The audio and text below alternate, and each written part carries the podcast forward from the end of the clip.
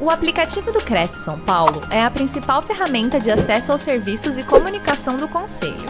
Faça agora o download na App Store e na Play Store. E siga nossas redes sociais no Facebook e Instagram. Boa noite novamente. Espero corresponder pelo menos um pouquinho, meu querido Milton. Espero realmente corresponder um pouquinho. Os cumprimentos ao doutor José é, é, Augusto Viana Neto, presidente, que grande responsável por tudo que tem acontecido no Cresce positivo, as coisas são muito boas. Uh, essa, esse nosso encontro, eu, eu, nem sei se deveria chamar aula, mas esse nosso encontro talvez seja um resumo do que é que deve ser conversado nas próximas aulas por mais e melhores professores do que eu, por mim mesmo de vez em quando, mas eu acho que são coisas que, que são muito importantes. Eu acho que o, o tema é moderno, o tema não vai ter o tratamento, aquele tratamento tradicional, importantíssimo, corretíssimo, porém tradicional e que as pessoas ficam olhando de lado, que a gente teve nos bancos de escola. Eu acho que as coisas mudam pelas razões mais diversas possíveis.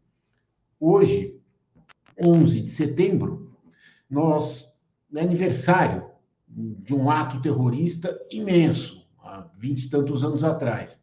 Isso aí também mudou muito do nosso comportamento, muito do que a gente faz, muito do que a gente escreve, muito do que a gente contrata, obviamente. Mas o que eu queria conversar é, ficando bem pequenininho aqui no nosso mundo dos contratos imobiliários, a grande dúvida é: quem está me vendo está sabendo que quando eu comecei a trabalhar, eu certamente comprava na papelaria um contrato de locação impresso. Não sei se alguém que está vendo aqui já fez isso, mas comprava na papelaria. Hoje é difícil achar papelarias, né? Quanto mais contrato impresso. Um contrato impresso de locação, eu preenchia os dados do locador, do locatário, preenchia os dados do fiador, Uh, não se falava de seguro fiança, não se falava, ou se falava muito pouco de calção. Uh, uh, preenche os dados do imóvel, o prazo do contrato e tchau e bênção. Era isso aí, o contrato de locação. Será que ainda é assim? Não é mais, não é mais. Óbvio, tem muitas e muitas situações que eu posso pegar, sim, o contrato pronto, modelado na internet e aproveitar. Porém, mesmo esse, eu vou ter que pensar e nós vamos ver aí alguns exemplos muito curiosos de, de contratos. Mas, enfim, legalmente, eu, legalmente, a minha preocupação é essa. O que, que pode o locador, o que, que pode o locatário? Para começar essa história, eu sou obrigado a lembrar, e gosto de lembrar, do nosso maior manual de boas maneiras, a nossa receita do bolo, a nossa, a nossa, o nosso guia que é o quê? O Código Civil. O Código Civil. O que, que eu posso fazer diante do Código Civil? Uh, a gente fica falando que a grande receita do bolo é o Código Civil, o grande guia é o Código Civil, mas o duro é interpretar, né? Sim, não é igual uma receita de bolo propriamente dita. Mas a, a, a, o Código Civil comanda a, presença da boa-fé. O artigo 422 me obriga as pessoas aguardarem, ao fazer o contrato, ao executarem o contrato, ao encerrarem o contrato, a boa-fé, a probidade, a honestidade, a franqueza. Outros dispositivos me falam da função social do contrato. O 421 é, é muito claro, também do Código Civil. Outros artigos anulam os contratos quando haja estado de perigo, quando haja lesão, eles mandam resolver o contrato ou alterar o contrato quando haja onerosidade excessiva. Quem viveu e trabalhou na época da pandemia assistiu isso. Quantas e quantas vezes foram necessários acordos para refazer o índice, o pagamento, seja lá o que for, a parte financeira do contrato, e se não fizesse, ia vir uma resolução uma rasgar, acabar o contrato. Então, a, a, o próprio Código Civil me dá alguns parâmetros muito sérios, porém muito altos, às vezes difíceis de interpretar e às vezes muito complicados de operar. Por exemplo, vamos voltar ainda naquela época da pandemia, ninguém mais gostava de GPM para corrigir o contrato. E aí, seria possível mudar? Seria possível trocar para IPCA? Muitos acharam que seria, eu achava que não, mas muitos acharam que seria. Passados alguns meses, passado um ano, dois, o que, que aconteceu? O IGPM brecou, o IPCA elevou e voltou a história. Será que eu posso agora trocar de novo para IGPM? Não quero mais. Pronto. Aí que as pessoas foram entender e um retorno ao Código Civil, e tem tudo a ver com o que, que eu posso contratar, que é vale o contratado, se for de boa fé, probidade, sem exagero. Então, olha a importância da aplicação do Código Civil. Estou resumindo demais. Centenas de decisões dadas, mas no fundo, no fundo, majoritariamente o que houve foi o contratado vale entre maiores, capazes, lúcidos, etc. Então, olha só a importância. Então, quase que tudo vale. Vamos lá. A Lei 13.874, que veio em 2019, também foi muito importante. Não que ela tenha trazido grandes novidades, mas sim, porque ela confirmou grandes certezas. Isso que eu achei interessante nessa lei. Ela, novamente, realça a função social do contrato, ela diz que é absolutamente excepcional, raro, não é para ser todo dia a intervenção do Estado no seu contrato. Quando ele fala de intervenção do Estado no seu contrato, sim, está falando do judiciário intervindo no seu contrato. Uh, ela diz que as partes calcularam os seus ganhos e os seus riscos ao celebrar o contrato. Quando eu celebrei um contrato alugando meu apartamento por mil reais e você topou pagar mil reais, você calculou que valia a pena e eu calculei que valia a pena. Não tem, uh, não sei o que está acontecendo. Não, não. A lei diz que a gente sabia o que estava fazendo. Muito claramente. Novamente, pensem, isso aqui é muito importante para eu lembrar o que, que eu posso colocar no contrato. Tudo que eu colocar vai valer em princípio. Então, eu acho que função social, boa-fé, probidade, liberdade contratual, escreveu vale, são pressupostos muito interessantes. Vamos chegando na locação, mas antes eu preciso passar por um dos meus ídolos e ídolos de muitos e muitos estudantes de direitos, que foi o Túlio Ascarelli. Ele morreu em 1959, então faz quase, sei lá, 80 anos, né? Mas uh, uh, uh, basicamente, ele preconizou a possibilidade das pessoas escreverem contratos e criarem fórmulas novas. Quer dar um exemplo?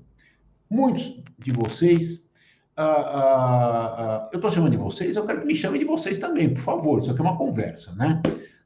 muitos de vocês viram contratos build to suit, aquela, aquela locação feita sob encomenda do inquilino. Eu quero um prédio assim, assim, assado, uh, uh, para ser entregue em tal dia, em tais condições, prometo pagar X reais por X anos. Tudo bem. Isso já está na lei. Eu, eu tive a honra de ser um dos que discutiu a inserção disso na lei das locações. Mas isso já está na lei e simplificou demais a vida das pessoas. E antes, como é que fazia, hein? Não fazia um build to suit? Eu não poderia encomendar um prédio do jeito que eu quisesse sob medida para o meu negócio para daí trabalhar e pagar? Podia sim.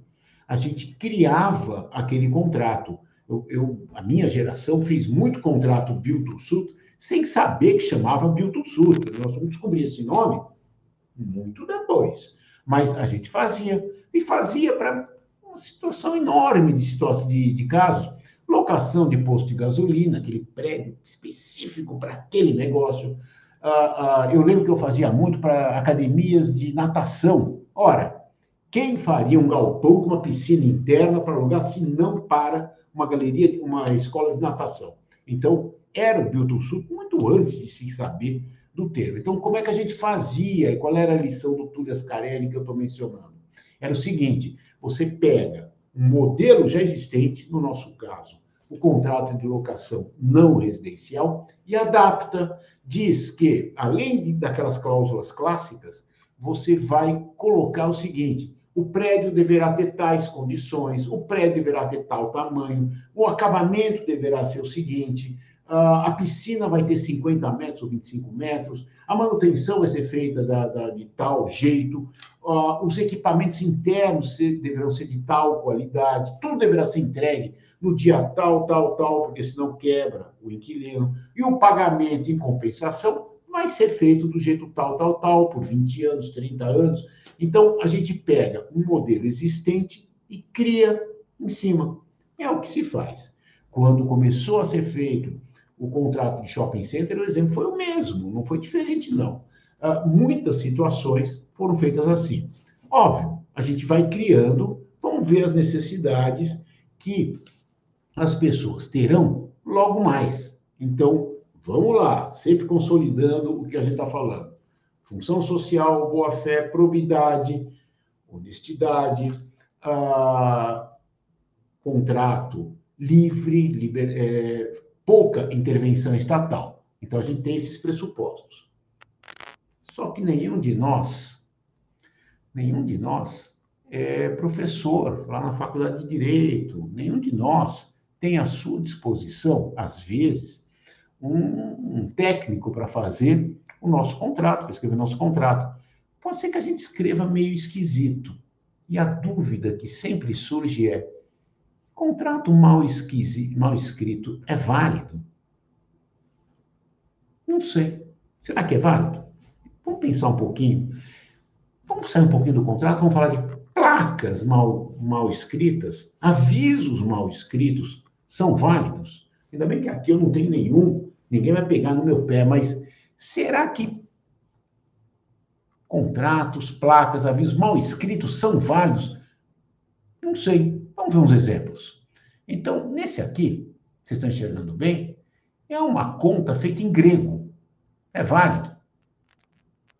Não sei. Não sei. Não tem nada em português, não tem nada aí, não sei.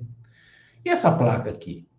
Entrada proibida de somente pessoas autorizadas. Quer dizer, pessoas autorizadas não entram. O que, que ele quis dizer? Está esquisito.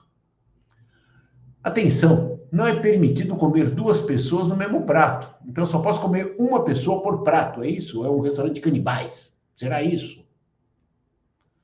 Não é permitido carinho na fila de pequenas compras. Então, se você quiser fazer carinho na sua namorada, no seu namorado, vai na fila de grandes compras. Esse é o comando do nosso mercadinho. É, proibido no local fumar animais sem camisa. Então, tipo,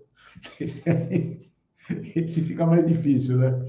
É, quer dizer, talvez fumar de camisa possa, não sei, animal com camisa, não sei. Esse aí ficou mais complicado. A gente tem que fazer um pouquinho de esforço até entender.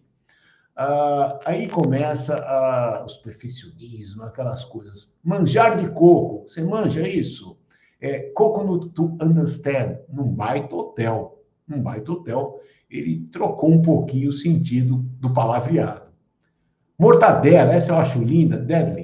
Né? Para quem gosta de inglês, isso é linda. tá mortinha, é mortinha. Uh, é proibido dançar agarrado, mas se quiser, pode. Tá aí uma placa. Boa, né? Boa. Uh, as, uh, os esclarecimentos à toa. Rua 26, que é antiga que é? Rua 26. Então, tá aí. Uh, esse, olha, para anúncios, vai, nós corretores, aluga-se quarto com banheiro a oito quadros, a oito quadras do centro. E aí vem o, engraçado que pergunta: teria um com banheiro mais perto? Também pode ser, né? Uh, essa é linda, isso aí acontece todo dia, a gente vê muito em processo. Depois da cláusula quinta e da sexta, vem a cláusula sábado, por evidente distração de quem estava redigindo o contrato. E aí, a solução também no nosso bendito Código Civil. Artigo 112. Uh, o artigo 112 me diz o quê? Que vale, vale a intenção, vale a declaração, vale a intenção do que se queria dizer. Aquela do, do não pode entrar cachorro sem camisa, etc., não pode entrar nem cachorro, nem pessoa sem camisa, nem fumante. É isso que quis dizer. A gente entende. É, sim, está mal escrito, sim, uh, podia ter sido escrito melhor, sim, dependendo da situação, o escritor ou o propagador disso vai passar uma certa vergonha, um certo constrangimento. Uh, a gente vê, às vezes, em audiência, juízes pegando no pé desses contratos, mas está mais ou menos, claro, é óbvio. Qual é o ideal? Escrever direitinho, né? Mas vamos em frente. Então, eu já sei que contrato mal escrito vale a boa interpretação, vale a pesquisa do que ele quis dizer. Vamos arredondando. Vocês veem que é mais ou menos como se a gente tivesse um voo de helicóptero, né? Nós estamos lá no Código Civil, vamos fechando, fechando, fechando. Já sabemos o que fazer com o mal escrito, vamos tentando adequar para a gente aproveitar bem esse nosso, esse nosso tempo. Ah, ah, importante dizer também, então já falei do mal escrito e das mudanças verificadas ao longo do tempo no contrato de locação. Como é que fica isso? Eu adoro dar um exemplo e certamente muitos de vocês já viram isso acontecer. Nós fazemos um contrato em que está escrito que o vencimento do aluguel vai se dar todo dia 5 posterior ao mês vencido. Muito bom, muito bom. Logo no primeiro, segundo mês, o inquilino começa a pagar no dia 9 e não no dia 5. Ele paga no dia 9, no mês seguinte ele paga no dia 9, passa alguns anos pagando no dia 9. Sempre sem qualquer repulsa do locador, reclamação do locador, imposição de multa pelo locador, ficou. Ficou. Ah, vem a pergunta: depois de alguns anos, qual é a data correta de vencimento desse aluguel? Dia 5 ou dia 9? no meu entender, no entender de boa doutrina, é no dia 9. Por quê? Porque as pessoas começaram a operar o contrato de um jeito diferente, e aí é um dogma da interpretação contratual correto, um dogma bom. A gente às vezes fala de dogma, começa a achar que é tudo bobagem. Não, não, esse dogma é bom. Tá? É um pressuposto muito lógico. É o melhor jeito de interpretar o contrato é o jeito que os contratantes ou utilizam. É como eles utilizam, como eles interpretam. Não sou eu quem vai dizer o que A e B contratar e como operar o contrato. Se houver uma discussão, a gente tenta usar a lei, o bom senso, os usos e costumes, mas basicamente quem diz o que vale são os dois contratantes. Se eles, com o comportamento deles, alteraram as coisas, alteraram. Não tem problema nenhum, nenhuma ilegalidade, talvez seja até, de certa forma, ilegal, contrário senso, uh, talvez um pouquinho de má fé, se não muita má fé, o cidadão que depois de operar uma situação dessa por dois, três, quatro anos, venha dizer, ó, oh, não é nada disso, era dia 5 vencimento. Você me deve multas e multas e multas. Eu acho que não cola em quem tem um pouquinho de bom senso. Vamos lá.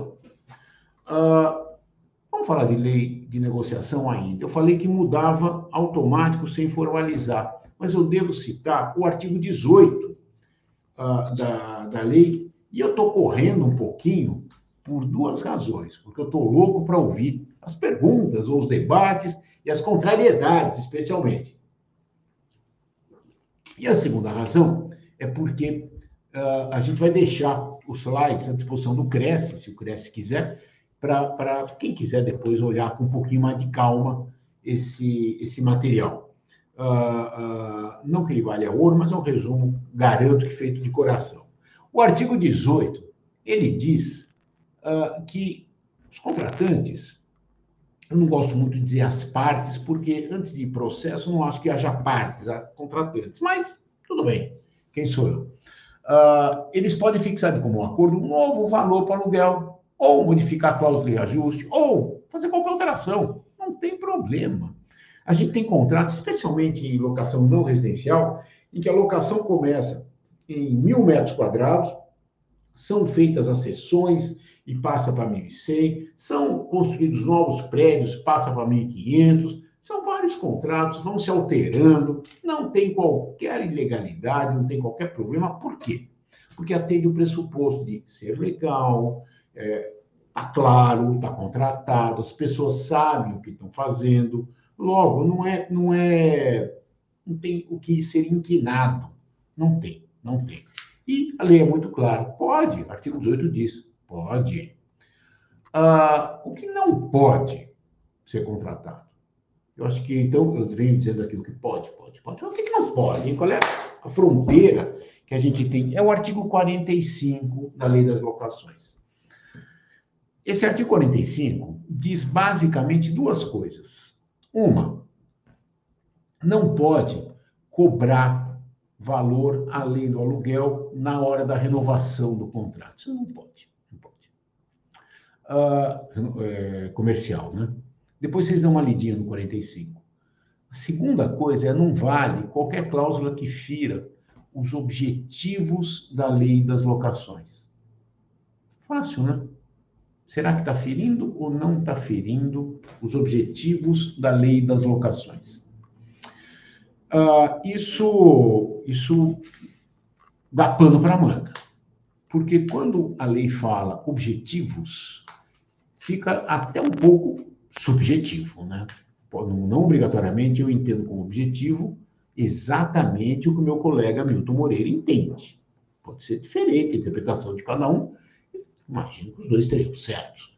Ah, do meu modo de, vida, de vista, os objetivos da presente lei são o equilíbrio contratual. De onde eu tiro isso? Código Civil. Ah, que são os grandes pressupostos. O equilíbrio contratual, é, a tranquilidade do locatário naquele imóvel no prazo e condições ajustados, a tranquilidade do locador de que vai receber os valores combinados, a tranquilidade de ambos que o imóvel vai ser vai ser entregue em ordem, vai ser devolvido em ordem, vai ser mantido em ordem. Olha como são obrigações diferentes. Ah, o uso dos processos corretos previstos na lei, nós temos uma lei muito boa que prevê processo, muito simples, uma lei muito eficaz. Uh, então, esses são os objetivos. Agora, também é verdade que esses objetivos vão sendo adaptados com o correr dos anos. Essa lei é de 1991. Uh, ah, hoje, nós temos outras coisas. A lei é a mesma, ela tem que servir para hoje. Não posso, não vou ficar trocando de lei o tempo todo, né? Mas como que eu faço uma lei de 91 servir em 2023? Interpretando de um jeito moderno. Eu hoje, para interpretar, depois de 91, só para citar pouquíssimos exemplos, eu já tive um novo Código Civil em 2002, eu já tive um novo Código de Processo Civil em 2015, valendo desde 16, já tive a Lei da Liberdade Econômica, que nós falamos há pouco, tem uma série de leis que vão crescendo. Mais do que isso, eu tive a sociedade evoluindo. Eu tive dois anos de pandemia. Como é que eu, como é que eu faço com as locações e outras coisas durante a pandemia? Uh, eu tive uh, épocas inflacionárias e épocas sem grande inflação, épocas de boa economia e épocas de paradeira geral, troca de governo com seus reflexos todos. Tudo isso aí mexe ah, ah, morreu ontem, antes de ontem, o Domênico De Masi, que, é um, que é, foi um sociólogo muito importante, que falou sobre o ócio. Né? É, é, ele falou muito sobre o ócio, e eu lembro que eu lia muito o, o livro dele para entender como é que isso se aplicava nos contratos. E, eu achei base para isso até, sabe em quê? No home office. Não que no home office tenha ócio, mas por que não privilegiar o trabalho de um jeito mais simples, mais barato, mais eficaz, mais tranquilo para o trabalhador e mais lucrativo para o empregador? Por que não? Home office. Só que isso implica em outras coisas, inclusive no contrato de locação residencial, implica no condomínio, que deveria ter natureza somente residencial e agora tem trabalho lá. Olha como as coisas vão alterando. Isso aí dá muita conversa também. É por isso que a gente tem que ler esse artigo 45 em 2023 e não em 1991. Penso assim. Vamos lá. Uh, a escolha do índice de reajuste, que sempre foi uma batalha, sempre foi não, né? Muito antigamente era tudo RTN, que era, um, era uma obrigação do Tesouro Nacional, que poucos dos ouvintes, dos que estão vendo, já ouviram falar dela. Uh, uh, com o tempo, as pessoas deixaram de confiar nos índices do governo. Simples assim. Simples assim, não confio. Confio. A inflação é 10, você fala que é 2, não confio. Não confio. Então, eles foram buscar índices de outros institutos. O instituto mais acreditado, como ainda é hoje, foi a FGV, Fundação Getúlio Vargas, uh, uh, que tem o IGPM. Pronto. Por isso que o IGPM pegou, virou moda, começou a ser utilizado. Não porque ele aumentasse mais ou aumentasse menos, e sim porque ele era editado, publicado, pesquisado por uma entidade com muito crédito. As pessoas simplesmente, se o IGPM fosse 10, elas falavam, a inflação é 10. Ponto. Ao passo que as outras eu não sei muito bem. Com o tempo, outros índices foram se sofisticando também. E hoje a gente tem uma série de índices muito bonitos, muito capazes, mas eu acho muito importante dizer o seguinte: no que diz respeito à cláusula, e é o nosso tema de hoje, no que diz respeito à cláusula em contrato de locação, que é o nosso tema de hoje, temos o artigo 17. É livre a convenção do aluguel. Só tem como proibição, não pode ser em moeda estrangeira, não pode ser em salário mínimo. Ponto, ponto, ponto. É só isso. Você quer IGPM, quer IPCA, quer IVAR, quer FGV, faz o que você quiser. Não tem problema. Você pode usar. Uh, óbvio que a gente lembra do liberdade, liberdade abre as asas sobre nós eu gosto desse artigo, não só pelo que ele diz, uh, comemoro, comemoro com, com, com o Samerredo da Imperatriz Leopoldinense, uh, comemoro com o hino da República também, que falava de liberdade, liberdade, abre sobre nós, mas porque a gente tem, tem que comemorar um artigo de lei que comece dizendo é livre. Cara, é livre faça. Olha como esse artigo, em 91, anteviu, de certa forma, a lei da liberdade econômica, que só veio em 19. Olha só, que coisa. É livre. Você, é grandinho, você sabe o que está fazendo? Faça. Tá? O que, que nós estamos usando hoje em contrato? Eu acho que é interessante a gente ver uma outra coisa. E esse trecho Uh, obviamente, tudo que eu já falei aqui, eu já falei em algumas palestras, às vezes em aula, um pouco mais, um pouco menos, mas tem uma novidade aqui que pela primeira vez eu quero trazer e quero ver o que, que vocês acham. Uh, como é que está a inteligência artificial? Ela pode nos substituir, pode nos ajudar, pode nos atrapalhar? Eu vou contar uma história então. Há 15 dias, há três semanas atrás, teve um sexto congresso de Brasil, Instituto Brasileiro de Direito Imobiliário. O doutor Milton estava lá. Muitos de vocês deviam estar lá também. Eu tive a oportunidade de ir lá falar numa palestra e às tantas aconteceu uma coisa curiosíssima. Os organizadores me chamaram, como chamaram uma colega, Moira Toledo, para um desafio contra o chat contra a inteligência artificial. Qual era o desafio? Era, vocês estipulam o que vocês querem num contrato de locação, vamos ver o que, que o chat faz. Será que a inteligência artificial faz um contrato adequado? Essa foi a dúvida. Nós chegamos como prováveis perdedores. Ah, por que, que um chat não faria um contrato de locação? Algo, pelo menos, aqui. Lembra que eu falei da papelaria? No mínimo ele podia fazer isso, né? Aí eu confesso que eu não resisti. Eu resolvi jogar umas cascas de banana na solicitação de contrato. Deixa eu pedir umas coisinhas meio esquisitas e vamos ver o que acontece se o chat me chama de bobo Ou será que eu vou chamar o chat de bobo? O que vocês acham que aconteceu? Vamos ver? Vamos ver? Muito bom. Ah, ah, o operador do chat dizia: Nós estamos no Congresso, então agora nós vamos fazer uma coisa. A inteligência artificial respondeu: Saudações ilustres congressistas e entusiastas da inteligência artificial. Bom, foi. E vejam como ele escreve. Vocês lembram do Rolando Lero, lá do, da Escolinha do Raimundo? Ele me lembrou demais o palavreado dele. Eu achei muito, muito interessante, mas tudo bem, é respeitoso, pelo menos, né? Ninguém vai dizer que não é. Uh, o desafiante éramos nós. A gente pediu um contrato de locação residencial e começamos a colocar prazo de 12 meses, carência de seis meses para os pagamentos, garantia por fiança uh, uh, e garantia também substituído por depósito em dinheiro em calção de seis meses de aluguel. E por aí foi. A gente foi botando um monte de cláusulas, algumas outras que eu sabia que eram cascas de banana, para ver se o chat, se a inteligência artificial, engoliria ou não. Vamos lá. Ah, ah, ah, ele engoliu, ele botou uma calção em dinheiro, depósito de seis meses de aluguel. Ele fez um contrato assim. Tá legal?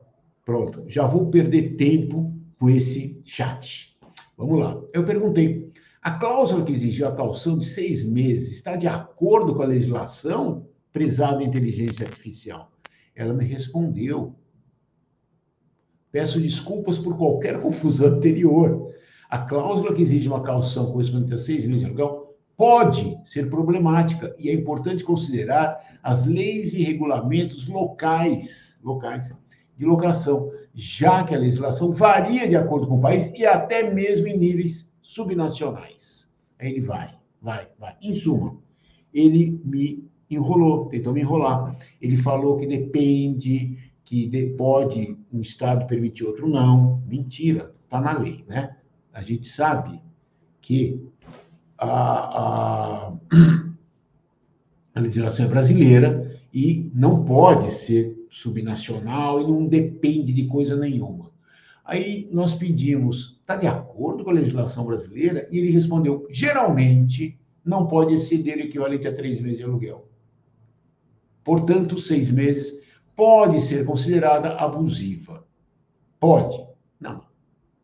Ela é abusiva. Olha a lei. Olha a lei.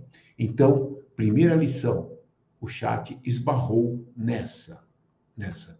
Ainda bem que tinha um monte de testemunhas nesse congresso. Foram, era para ser um evento de 40 minutos, meia hora, acabou sendo quase duas horas devido a essa discussão entre a inteligência artificial e a burrice humana, óbvio. Mas vamos lá. Uh, depois nós pedimos: eu posso acumular o desconto de pontualidade e multa por atraso? Ou isso é ilegal? O que, que é isso?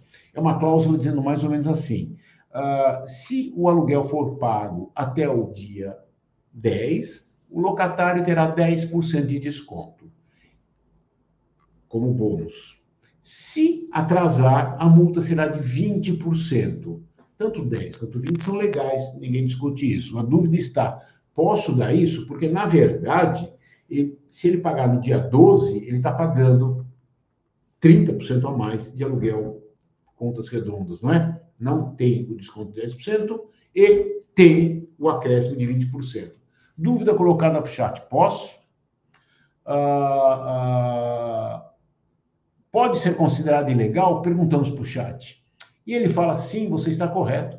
Cumular pode ser considerado ilegal de acordo com a lei do inquilinato, lei 8245, e as normas que regem e as normas que regem os contratos de locação no Brasil, como se houvesse outras. Mas ele, então ele vai, vai, vai. Então ele diz que é ilegal, tá? Aí eu fui procurar jurisprudência, tá aqui. Uh, não é ilegal, o STJ diz que pode. Olha só coisa curiosa. 2 a 0 contra o, o chat. A conclusão que fica é que a conclusão sobre inteligência artificial é quebra um galho, mas não substitui um advogado ou um técnico. Que galho que ela quebra? De fato, se eu puder elaborar um monte de cláusulas usuais, repetitivas, etc., por que não utilizar um sistema desse, como já se utilizam uh, programas de computador, como se utilizavam lá no passado Xerox, e como se utilizavam mais no passado ainda modelos prontos comprados na papelaria. Mas vamos com calma, vamos com calma, porque nesse teste uh, uh, as coisas foram complicadas ele apresentou algumas ideias sem pé nem cabeça. Ele falava, pode ser, não, não pode ser, é proibido ou é legal. Eu não tenho tempo para pode ser quando eu estou celebrando um contrato. Se tem uma bronca que corretor dá no advogado, com razão, sou obrigado a confessar, com razão, é, prezado doutor, causídico do meu coração, dá para fazer rápido esse contrato e certo? Eu não tenho tempo para ficar discutindo cláusula, nem tempo para ficar enrolando o meu cliente. A grande, uma das grandes frases que eu aprendi com o corretor, e é o que tento repetir para a minha equipe de advogados, é que o negócio uh, imobiliário, fechamento, uma locação, uma venda, uma locação é mais rápida ainda, é mais ou menos que nem um sorvete. Se demorar, derrete, não é? Então, a gente não tem tempo para erros, mas tá aí o chat pode quebrar um galho dos bons. Vamos falar um pouquinho de negócio processual, então, para a gente tentar arredondar essa nossa conversa. O que, que, é isso? É o seguinte: lei de locações, como outras leis, uh, uh, tem uma série de dispositivos processuais. É como é que é o processo? O que, que é o processo? É quando um dos dois não cumpre o contrato, e eu quero obrigar o outro a cumprir o contrato, ou a indenização, ou até a consequência legal, despejo, seja o que for, isso aí é feito através do processo. O processo serve para atingir o objetivo, a substância, o mérito do contrato. Muito bom. Só que as leis processuais podem ser inadequadas, podem ficar velhas, como quaisquer outras leis. Pode ser que entre nós a gente tenha um combinado melhor. O que, que veio o Código de Processo Civil? Isso é uma grande novidade do Código de Processo Civil de, de 15, vale desde 16. Ele criou o que se chama de negócio processual. Ele disse que algumas coisas podem ser negociadas. Boa notícia para corretores, para operadores de locação. Existe um projeto de lei do Senado Federal 4571, apresentado pelo então senador Rodrigo Pacheco, que está em trâmite, ele atualmente é o presidente do, do Senado, uh, de, é, estabelecendo uma série de regras boas, livres, libertárias, para as locações não residenciais. Entre elas, ele repete esse artigo da, da, do negócio processual. Vale a pena prestar atenção nesse projeto, porque se passar, se passar, vou ter a honra de ser chamado, provavelmente, de novo para falar aqui no Cresce São Paulo, para explicar o que, que muda com esse novo projeto. As coisas seriam muito bacanas, na minha opinião, modesta, e outro senador que propôs isso também. Né? Bom, uh, as regras processuais de locações estão lá pelo artigo 58 da Lei de Locações, Vale a pena olhar. Eles falam de tramitação, falam de custas, falam de um monte de coisa, citação, prazos, como qualquer código de processo civil. Se eu não tiver em locação, tiver, por exemplo, uma cobrança de despesa de condomínio, não vou achar na lei de locações as regras processuais. A lei de condomínios não tem regras processuais exatas para ela, mas então a gente usa o quê? O Código de Processo Civil. Seja do Código de Processo Civil, sejam as regras processuais de locação, eu posso negociá-las, eu posso mudá-las um pouquinho. Uh, uh, eu posso mexer em algumas coisas. Isso, quando eu devo fazer isso? Está aí os exemplos de cláusulas contratuais novas. Pouca gente tem prestado atenção nisso. Os, algumas têm prestado atenção e têm usado. Têm usado. Como é que se usa isso? Eu vou celebrar um contrato de locação, lembro desses assuntos e coloco no contrato. Contrato, combino, tá? não é não é fazer, tem que combinar com os russos, né? os dois lados têm que concordar. Uh, uh, mas eu posso já combinar. E quando que eu combino isso? No contrato. E por que, eu combino no contrato? E não só se tiver um processo, a gente combina. Sabe por quê? Quem já passou por um divórcio sabe por. Ah, durante, antes do casamento, na hora do casamento, você pode fazer a regra que você quiser. Então, os dois assinam como dois pombinhos, com biquinho, assinam pacto antinupcial, o que tiver combinado. Na hora do divórcio, não estão nem se olhando. Você acha que vão sentar para combinar a regra da briga? Não, de forma alguma. Nem boxeador combina antes de entrar no ringue, tudo combinou um ano antes as regras, quantos rounds, etc. É isso, é isso. Estamos no momento de uma briga judicial. É melhor ter combinado antes regras boas para os dois. Vamos dar alguns exemplos? Uh, eu acho que um, exemplo muito bacana é, por exemplo, que, que, que bem que não vai ser penhorado. Olha, digamos que eu esteja devendo aquela minha casa maravilhosa, eu não quero ser penhorado. Os dois combinam. Por que não? Pode, tá? Uh, vamos economizar um dinheiro é, vamos, e vamos economizar muito tempo. Se tiver uma perícia entre nós, vale o que o perito do juiz disser. Ninguém vai nomear assistente. Pode ser combinado, por que não? Pode ser combinado. Aliás, também pode ser, uh, se tiver uma perícia entre nós, quem vai resolver é aquele perito que nós dois acreditamos, aquele engenheiro, o IBAP, etc. É aquele lá que nós queremos. Se, se faltar esse, essa pessoa, é aquele segundo perito também com as mesmas qualificações, ou muito parecidas. É isso que eu quero. Nós dois acreditamos. Para que nós vamos perder tempo com um cara desconhecido, medindo, sei lá o quê? Não. Ah, ah, vamos dividir diferente as custas processuais? Qual é a regra geral? Quem entra, banca as custas, quem perde, suporta todas as custas. Vamos combinar que cada um paga metade. Por que não? Pode ser. Pode ser tudo que não mexa com algum direito indisponível, algum direito do próprio Estado, não posso. Tá? Uh, não vamos fazer execução provisória. Não vai ter no nosso caso o cumprimento de sentença provisória. É, vamos fazer só execução definitiva. Só vale a sentença depois que o tribunal a confirmar. Pode? Por que não? Por que não? Uh, uh, essa é linda, o, o nós vamos falar daqui a pouquinho, a realização de mediação, de conciliação, quero, quero, por que não? Ah, ah, não quero audiência de conciliação, então são regras que eu posso aplicar e posso melhorar a vida dos dois. Falando de negócio processual, sou obrigado a falar de arbitragem. Tem gente que prefere arbitragem. As pessoas que preferiam arbitragem basicamente criticavam no judiciário a morosidade, a dificuldade técnica para solucionar algumas questões muito complicadas, a publicidade, as pessoas não queriam aparecer no diário oficial como estando litigando.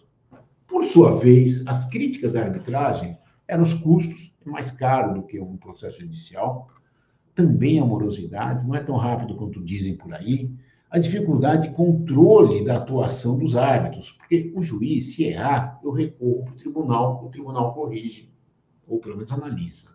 O árbitro, eu mal sei do que está acontecendo. Tá? Eu não tenho para quem apelar, a não ser que formalmente ele cometa alguma coisa. E não tem jurisprudência de arbitragem, né? É, por quê? Porque é sigiloso, então não sei. Quando A brigou com B e resolveu um grande problema de uma usina, não sei qual é a tendência de, de, de julgamento. Ao passo que no tribunal, eu sei. E hoje, a sofisticação técnica do judiciário é inegável. O judiciário sabe direitinho o que está fazendo.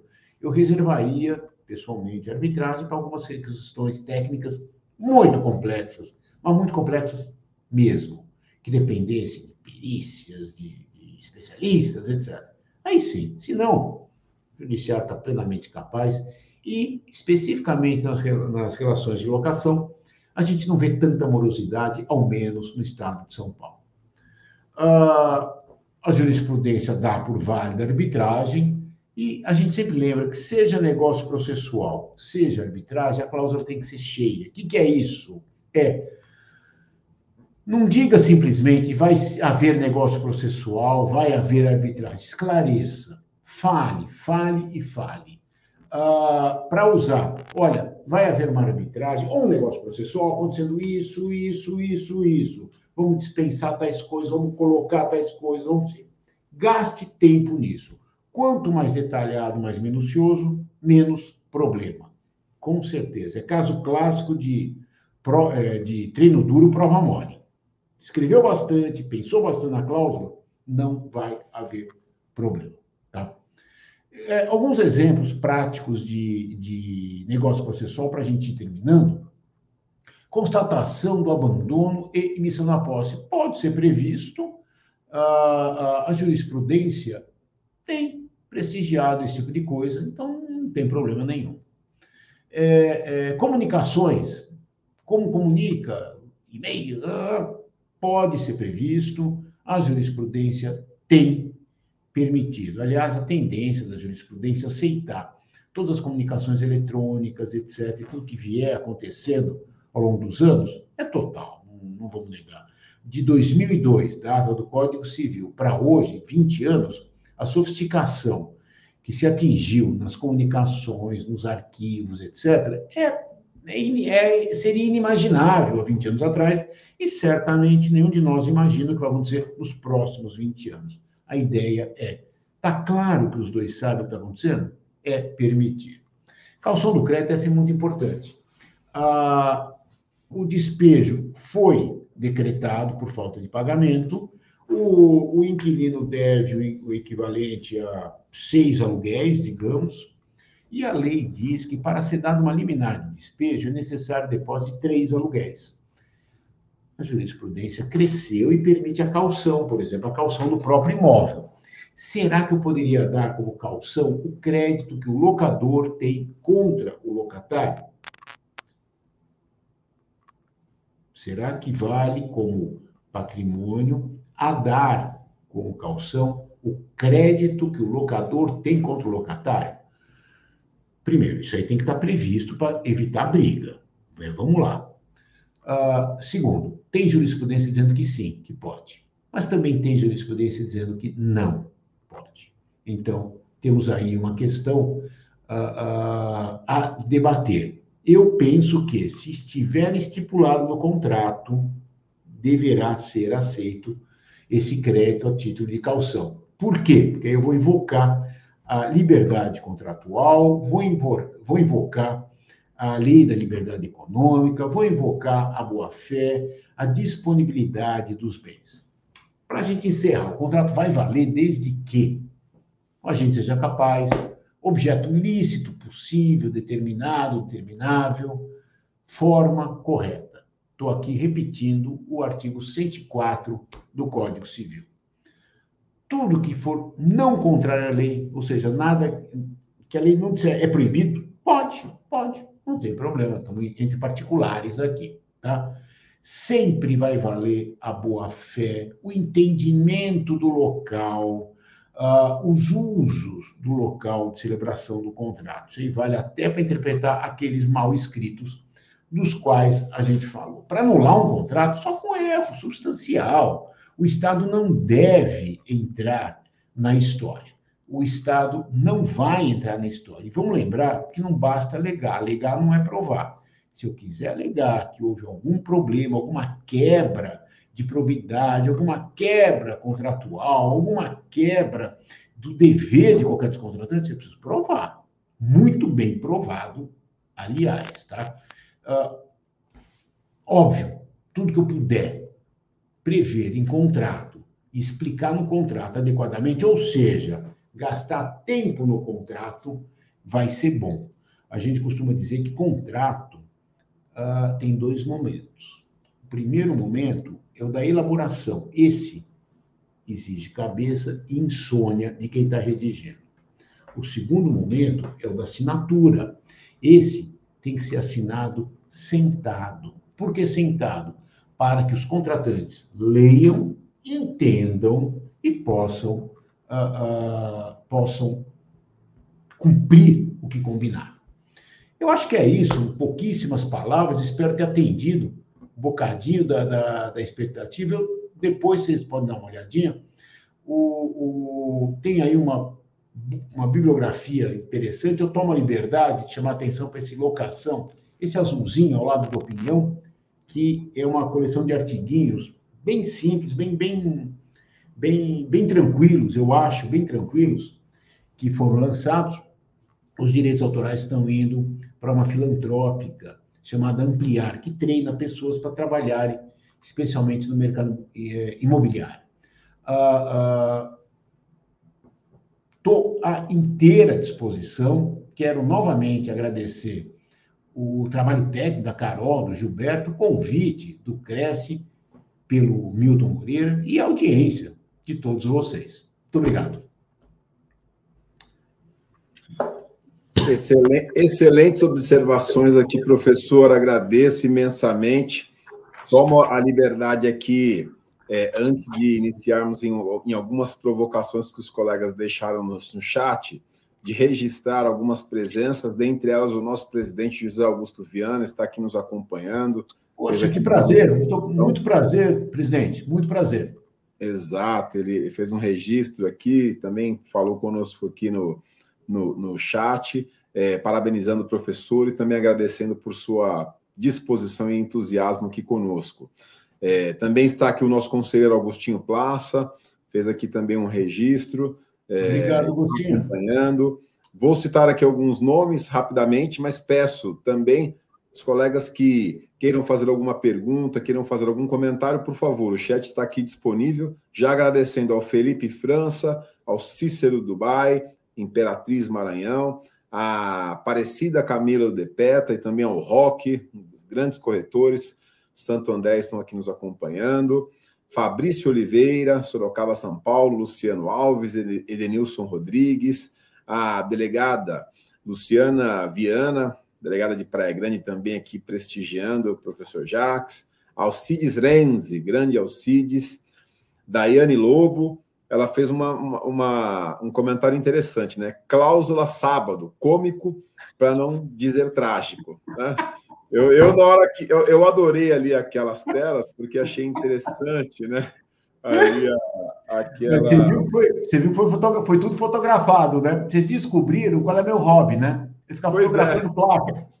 Pois é, pois é. Achei interessante. Bom, que bom que ele parou no sábado, né? Pior seria se continuasse na cláusula domingo. Mas muito, muito interessante. Aqui também o Carlos Henrique, Luz Mendes, Rio de Janeiro, Antônio Carlos Alves Costa, Carlos Eduardo, Campinas, São Paulo, Dr. Robson Gomes Cabral, boa noite, Dr. Robson, uh, André Vieiras, Cícero já mencionei, e temos aqui uma pergunta do Alcides Renzi. A mediação pode ser utilizada antes, durante e depois do processo terminado? Qual a opinião a respeito, professor Jacques? Puxa, a sua pergunta é importante, muito importante. Eu sou é, é, eu sou fã assim de carteirinha da mediação. Não sou mediador, mas sou fã. Uh, procuro indicar sempre mediadores gabaritados, gente sabe. Uh, uh, eu sou crente na mediação. A mediação tem uma grande vantagem sobre a decisão judicial, sobre a, a tentativa de sobre a própria arbitragem, etc. Ela permite a construção de um acordo, né? Uh, às vezes você faz uma conciliação, por exemplo, numa briga de condomínio, é, ou uma decisão, você ganha um processo judicial numa briga de condomínio. E daí? Você continua subindo elevador com o teu adversário. Vai ser boa a tua vida ou a dele? Não vai. Não vai. Vai haver um rancor. E, você vai ouvir o que você quer ou o que você não quer a esse respeito. Quando é mediação, quase que ressurge assim a união dos dois. Agora, eu também acho que, bom, primeiro, sim, ela pode ser feita antes, pode ser feita durante, pode ser feita depois, a qualquer tempo. É, é, curiosamente, a gente vê muita dificuldade de aceitar a mediação das partes em processo. Então, os litigantes, curiosamente, não gostam disso, acham que o simples fato de sentar diante do mediador é estou perdendo, quero um acordo. A gente vê em advogados mais experientes que eles não pensam assim. Eles sabem perfeitamente que eles podem ser o melhor advogado do Brasil. Podem. Isso não significa que vão vencer aquele processo de, é, em especial. Quando eles aprendem isso, demora, né? Eu era um baita advogado quando me formei, não sei se você sabe, Milton. Assim, eu era um cara excepcionalmente bom como advogado nos meus primeiros anos de advocacia. Eu fui piorando com o tempo, né? Mas quando eu entendi que eu estava piorando, comecei a ser fã de todos os métodos alternativos de solução dos problemas, porque eu sei que, eh, por melhor que eu acho que eu possa argumentar, levar direitos, trazer material, pareceres, etc., pode ser que eu perca o processo. E o meu cliente não quer juntar parecer. Ele quer que dê certo a situação dele. Então, eu sou fã de carteirinha, como eu disse, da mediação, pode ser usado o tempo todo. Acho que é dever nosso, de profissionais, preconizarmos o uso disso. Maravilha. Professor Jacques, o senhor fez uma manifestação interessante, até discorreu ali sobre a evolução histórica né, dos índices inflacionários, achei interessantíssima a manifestação. E a gente vem acompanhando uma variação negativa, né? É. especialmente aí é, é, é, o exemplo é o GPM, né? Até estou com a tela aqui com, com o, os índices, né? Tem aqui a informação de que é, em junho a variação foi de é, menos 1,93, né? E em 2003 o percentual do IGPM acumulado é de menos 5,28. Me corrija se eu estiver é por aí, por aí. Um pouco a menos, né? E o acumulado dos últimos 12 meses, o que na né, via de regras pratica entre setembro de 22 a agosto de 23 é de menos 7,2%. Né? Pode ter algum, dependendo aí da, do, do, percentual, uma pequena, um pequeno ajuste. Então, a, a, minha, a minha provocação é no sentido de que o senhor é, faz sentido para o senhor né, de que o corretor de imóveis ele possa, ali no momento né, é, é desse reajuste, é, do contrato de locação, conversar com as partes para que se mantenha aquele valor anteriormente ajustado, não só por força de mercado, mas que eventualmente, né, num, em um próximo ano, que ocorreu há, alguns anos atrás, né, onde o GPM teve não, um aumento extremamente expressivo, né, ficando desencadeando aí inúmeras ações judiciais é, no poder judiciário, é, então, a minha, a minha inquietação seria nesse sentido. Qual que é a opinião do senhor e até a orientação para que os corretores possam atuar nesse momento, né, dessa grande diferença de, de reajuste inflacionário? Uh, vou tentar explicar. Uh, se eu me perder, me, me interrompe, por favor, Milton. Uh, é o seguinte: é, matematicamente, quando eu pego mil reais e aplico um índice qualquer de correção, e ele fala mil e um, é mais ou menos o que a gente aprende sobre inflação, os economistas nos ensinam. Uh, é, nós vamos falar por capítulos, viu? Esse aqui é o capítulo 1, economia. Basicamente é quantas garrafas de água eu compro com mil reais? Compro mil garrafas. O nosso índice é o garrafa de água, tá? Vamos imaginar que inflacionou. Então, agora a garrafa de água está valendo mais 10%. Quantas garrafas de água eu queria comprar? Mil. Agora, com mil reais, eu não compro mil, eu compro 900. Então, deve subir o aluguel para 1.100, digamos. Estou fazendo um cálculo rápido, tá certo? É, para comprar aquelas mesmas mil garrafas. Uma custava um, passou 1,10. Preciso disso. Ao mesmo tempo, digamos que baixou o meu índice da garrafa de água de mil para 900. Ela custava um real, passou a custar 90 centavos. Quanto dinheiro eu preciso para comprar mil garrafas de água, que era a minha intenção firme de negociação? 900 é, reais. Baixou. Aí está explicada a matemática financeira. Não é dela que nós vamos falar. Eu, eu gosto dela. Dois o contrato de locação, ou qualquer contrato fala de dinheiro. É, o contrato ah, ah, prevê lá, olha, o aluguel é mil, vai ser reajustado conforme a variação do, do índice XYZ. Ah, legalmente, o que está se entendendo hoje é mais ou menos a compreensão do STJ, é a seguinte. Olha, Se você tiver que aplicar o índice e durante de mil para cima, então a gente começou em mil, está em 1.300, pode descer para 1.200, pode subir para 1.400. Nunca vai poder ferir a base dos mil, porque esse aí é o número combinado entre os dois, contratado entre os dois. Essa é a explicação do STJ, que é o que tem sido operado por aí. Uh, eu pessoalmente não gosto muito dessa explicação, mas, mas quem sou eu para preconizar contra o STJ? Então vamos cair na real de dois jeitos, na minha opinião, de dois jeitos. Né? Primeiro jeito, você deu a pista, é o corretor, é o intermediário, intermediário entre os dois, é, aí está a validade dele, conversar, ele vai mediar, ele vai construir o acordo. Por que, que é importante ele construir o acordo? Porque sobrou para o senhor, seu corretor, porque o judiciário não vai se meter nisso, como não se meteu majoritariamente na pandemia. O que, que ele falou? Vocês se entendam, é contrato, intervenção mínima. Tá certo o judiciário não se meter, tá muito certo. Sobra quem vai combinar isso? Locador, locatário? Corretor. A segunda coisa e é, é, esse é um, o jeito imediato. O jeito para o futuro é pensar, é, é, pena que a gente não tenha tanto tempo aqui, mas pensar em cláusulas que resolvam esse tipo de problema. Pode, são válidas.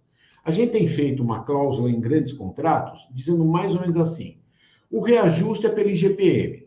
Se o IGPM variar no ano mais do que 5%, e essa variação for mais de 50% diferente do IPCA, um outro índice que a gente elege, nós vamos fazer a média dos dois índices. Poderia ser de 3, poderia ser de 4, não tem problema nenhum. Então, são jeitos de resolver isso sem precisar invocar a intervenção de quem quer que seja. Então, é, é, é isso que está acontecendo hoje. Agora, é muito curioso porque essa situação já aconteceu. Em 2008, 2009, se não me engano, e na época se acreditou mais na finança, na matemática financeira. Hoje está se acreditando nisso. Uh, por fim, eu tomei a, a, extrema liberdade de publicar um artiguinho, está uh, naquele livrinho azul lá, uh, em que a grande citação não é de nenhum jurista. A grande citação olhando a jurisprudência da época, a jurisprudência que tirou o IGPM para botar IPCA, eventualmente, e a jurisprudência que agora está querendo voltar atrás, saindo do IPCA para IGPM, as opiniões que vão, voltam, vão, voltam, dando total insegurança, eu citei um dos grandes gênios brasileiros, que foi o Raul Seixas, quando ele falou, vou desdizer tudo que eu disse antes. Não tem uma música assim? Foi por aí que eu achei o mais conveniente para resolver esse tipo de situação. Muito interessante. Até a citação do Raul Seixas. Inclusive. O... Você vai ouvir que o Raul Seixas era brilhante, viu? Brilhante, brilhante. É, também né, né, nessa atuada, no, no, nesse mesmo sentido aqui, o Reginaldo Cardoso, ele, ele pergunta, né? Boa noite. Com relação ao reajuste de aluguel, estando no contrato, a utilização do índice IGPM. Pode-se, em comum acordo, mudar o índice para IPCA? Exatamente isso que você estava é. mencionando. Pode, pode, Reginaldo Cardoso, pode, obrigado pela pergunta. Ah, pode sim, o artigo da lei, do, do, do, da lei de locações diz que é livre a convenção, a alteração, a eleição de qualquer índice. As, as pessoas, eu repito, a lei diz que as pessoas, os contratantes, são maiores de idade, vacinados, uh, uh, cientes do que fazem, sabem o que estão fazendo, mediram os seus riscos, seus ganhos, os prejuízos e contratam. Podem contratar, recontratar, resolver o que bem entenderem. Óbvio, eu queria repetir o que o outro colega falou. O, o corretor, nessa, nessa hora, ele é habilitadíssimo para essa intermediação, não conheço nenhuma outra profissão, nenhum outro profissional tão treinado para ser um para-choque, assim, um, uma almofada, né? Do, entre os dois interesses. Então, acho essencial eu estivesse numa situação daí. E quando estou nessa situação, é para o corretor da, da, do caso que eu telefono. Nem sempre o advogado é o melhor mediador. O corretor normalmente é. Excelente observação, professor. É... Ah, tá bem, né, doutor Milton? é, não, eu, eu, sou corretor de imóveis. É corretor também? Então, isso é melhor que eu vou fazer. Verdade, mas, mas o senhor, essa é uma, uma grande verdade, né? O corretor, por natureza, né, ele faz a mediação entre as partes com o objetivo é. de alcançar um resultado útil e fazer jus aos seus honorários, né? E o corretor de imóveis é uma profissão que pode se vangloriar no sentido de que está no Código Civil Brasileiro, ele possui um capítulo exclusivo à profissão. Olha que profissão maravilhosa, né? Está lá do da corretagem. Imagine o senhor quantas outras poucas profissões, pouquíssimas profissões. Então, temos essa essa glória, né? Essa homenagem no Código eu Civil. Acho, eu acho mesmo, viu? Eu acho mesmo. Acho eu acho, eu lembro em 2002, assim, quando eu prestava atenção ao artigo 700 e pouco, né? É, é, é, é, realmente é importante, é importante e talvez seja um sinal de que a sociedade, ao legislar, eu vou, eu, eu gosto sempre de tentar entender por que, que as coisas estão na lei, né? Ah, ah, não caíram de, de, de paraquedas na lei. É porque a sociedade quer que pessoas façam o bom relacionamento entre partes. É, é, quer que as coisas aconteçam, né? É, é, o, é o império da negociação e não da imposição. Perfeito. E também o nosso conselheiro Douglas Vargas está aqui nos acompanhando. É, obrigado pela audiência, conselheiro. E ele pergunta aqui: pode ter no contrato que o reajuste será pelo maior índice no período? Essa pergunta é importante também uh, a rigor, nada proibiria diretamente isso.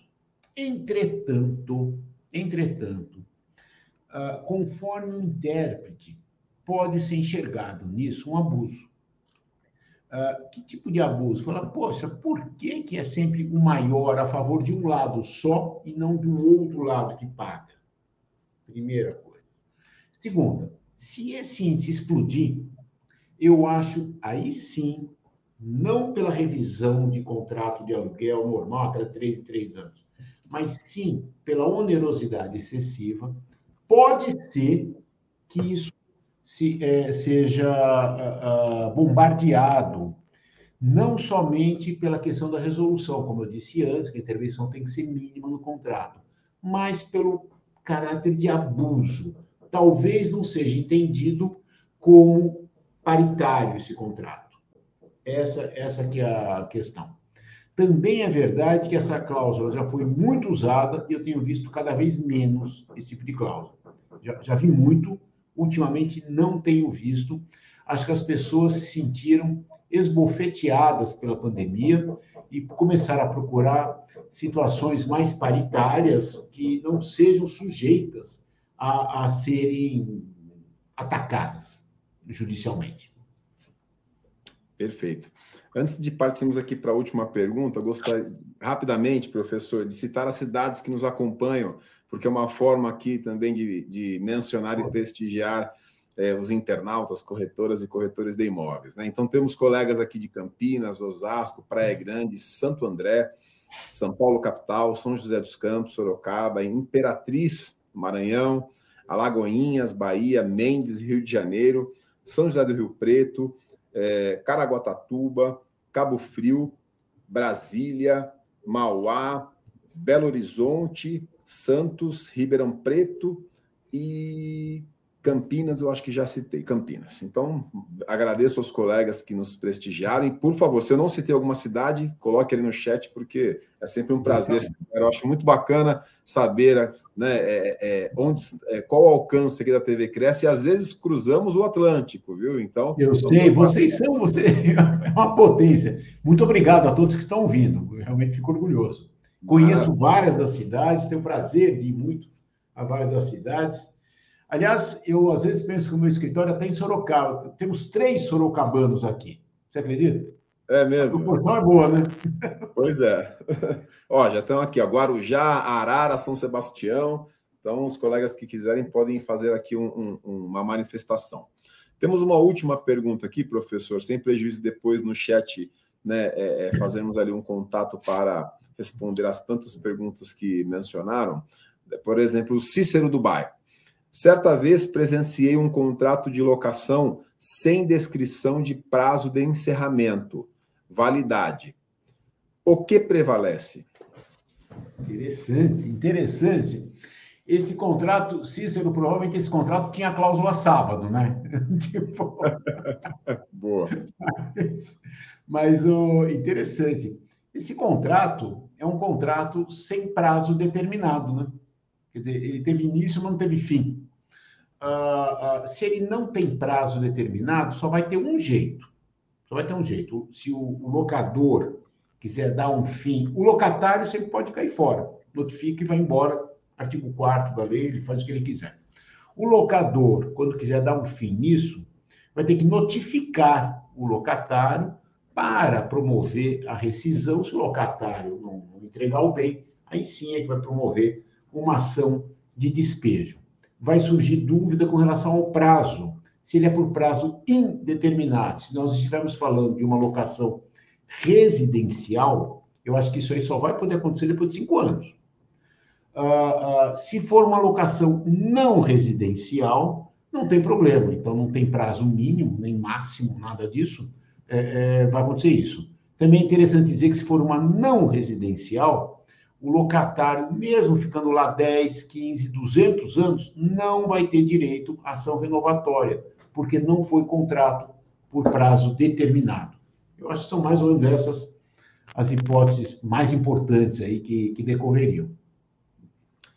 Perfeito, professor Jacques. Já, já extrapolamos aqui o nosso horário, mas aqui realmente o, o assunto é muito interessante para os colegas que militam aí na intermediação de locação, na administração de locação, principalmente. É, então, partindo aqui para, para o, o encerramento né, da nossa live, eu gostaria que o senhor deixasse uma provocação aos corretores, corretoras de imóveis que nos acompanham principalmente aqueles que estão diretamente ligados à locação, é, no sentido da, da, segurança, né? Quais aspectos é, é, é para que o corretor, a corretora de imóvel é, é, possam né, adotar no sentido de, de, buscar ali maior segurança na intermediação de locação. Exemplo, né? Aquela premissa conheça seu cliente, né? Tem ali um cadastro, enfim, Gostaria que o senhor deixasse essa provocação aos colegas. Eu, eu se você me permite, eu, eu tem uma história que me marcou muito. Eu estava procurando apartamento há muitos e muitos anos. Eu fico lendo sobre perícias e sobre cálculos e sobre índices, etc. Tem muita gente que não vai gostar do que eu vou contar. Mas eu estava procurando apartamento para comprar. Para comprar. E Fui ver um apartamento, até hoje, lá na rua Cardoso de Almeida. E o corretor me levou, apresentou, gostei, gostei.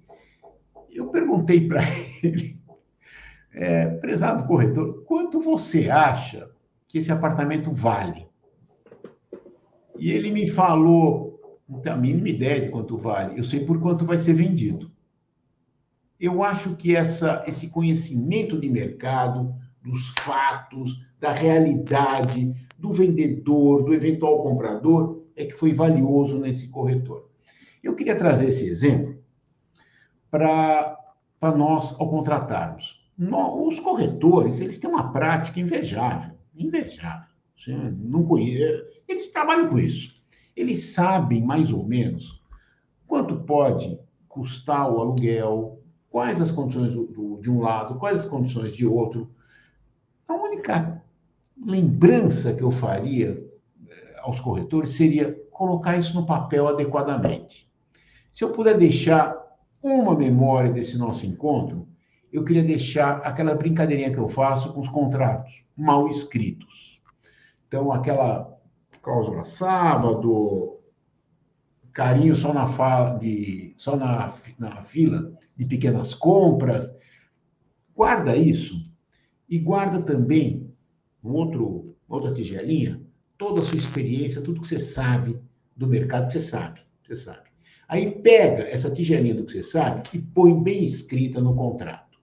Ah, ah, assistentes, técnicos, advogados, assessoria no próprio Cresce, tem, tem aos montes à sua disposição, as coisas estão aí à disposição para quem tiver a preocupação de trabalhar com essa certeza. Fazendo isso, colocando a sua experiência de um jeito certo, pode crer que não vai dar problema. E se der, nós vimos hoje, a solução já vai estar pronta no seu contrato, no seu escrito.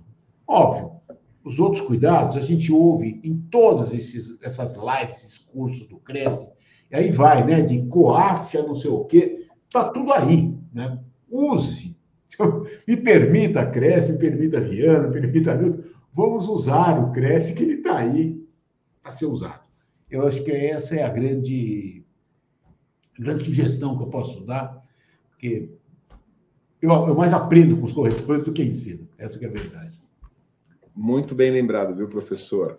É, dois temas, senhor, é, dois assuntos o senhor trouxe aqui é, é, para a reflexão, mas como lembrança aos corretores. Né? O primeiro sobre a mediação, sobre a conciliação. Lembrando, temos aqui no Cresce o Sejusc instalado, especializado no mercado imobiliário, em demandas imobiliárias, aquele corretor que de fato tem a dificuldade na mediação e, e na solução do conflito entre eventualmente locador e locatário, está aqui à disposição né, o Sejusc do Cresce.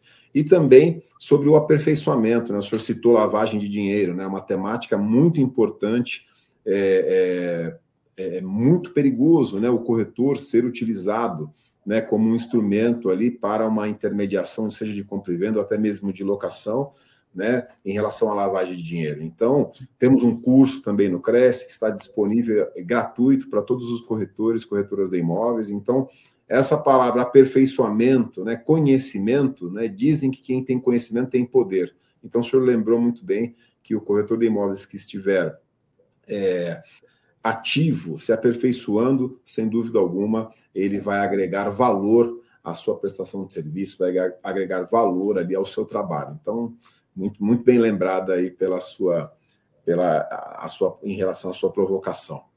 Gostaria também de, de registrar professor Jacques, a presença aqui do grande advogado, doutor Henrique Anders, estava acompanhando aqui sua Deixou aqui um abraço. Ele, era, ele coordena o setor de locação, a comissão de locação da OAB São Paulo.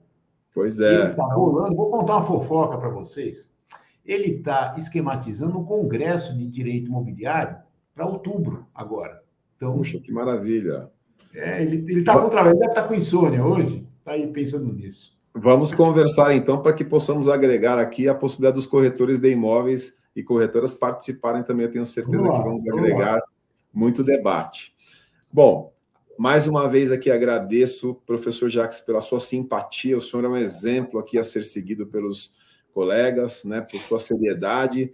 É, em nome do presidente José Augusto Viana Neto, eu reitero o agradecimento. Ele esteve aqui conosco nessa noite, acompanhou a sua fala e, e para nós é sempre importante termos opiniões distintas, né, conhecimento. É, é, é, somente assim que os corretores e corretoras poderão é, evoluir na sua atividade profissional.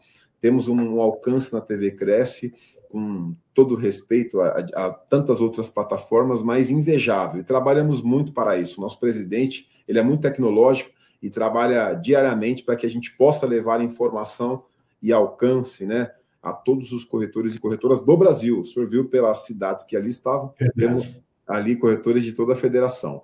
É, aproveite também para convocar os corretores, né? Que amanhã às 10 horas temos uma palestrante, a Maiara Brasil, com o tema Os Direitos das Mulheres no Brasil, e às 20 horas, uma palestrante, Nara Souza, com o tema Diferenças dos Financiamentos Imobiliários nos principais bancos. Né? A TV Cresce tem também, por essência, é, o caráter pedagógico, mas em diversas temáticas. Então, está o registro aqui de, de mais duas lives muito interessantes. E já deixo aqui também um, um convite, um caráter de intimação para que o professor possa voltar é, com, com, alguma outra temática e também, se possível, presencial, né, nessa retomada nossa aqui da, das, das, palestras e lives, já estamos retomando as atividades presenciais, então também vai ser um, um prazer recebê-lo. Nosso presidente, tenho certeza, estará aqui para fazer a abertura e recebê-lo com muito prazer. Então, mais uma vez, registro aqui um agradecimento e deixo aqui as palavras finais ao senhor, desejando também uma boa noite a todos os corretores, corretoras de imóveis, internautas que nos acompanharam aqui pela TV Cresce. Bom, o que eu tenho a fazer é agradecer a oportunidade de conversar com cada um dos senhores, das senhoras, rever o Milton Moreira, com, com quem sempre tenho grandes debates, realmente interessantes, saudar o presidente Zé Augusto Viana e saudar cada um dos que estão aqui uh, investindo algum, algum tempo, algumas horas, para a gente conversar sobre isso. Queria convidar cada um dos senhores a participar de todos os eventos do Cresce, comigo ou semigo, né? não tem, tem, problema nenhum. Eu acho que tudo que a gente aprende é, é valioso, é muito valioso, e a gente nota que dá resultado, dá resultado. Segurança jurídica é importante, mas a gente atende trazendo a experiência de cada um de nós para as fórmulas que estão previstas na lei e que isso junto dá certo. Muito obrigado, Milton. É, é, é, realmente fico muito honrado, muito orgulhoso, muito contente mesmo de poder participar de mais essa jornada do Cresce com você, com todos os companheiros. Muito obrigado, boa noite. Boa noite.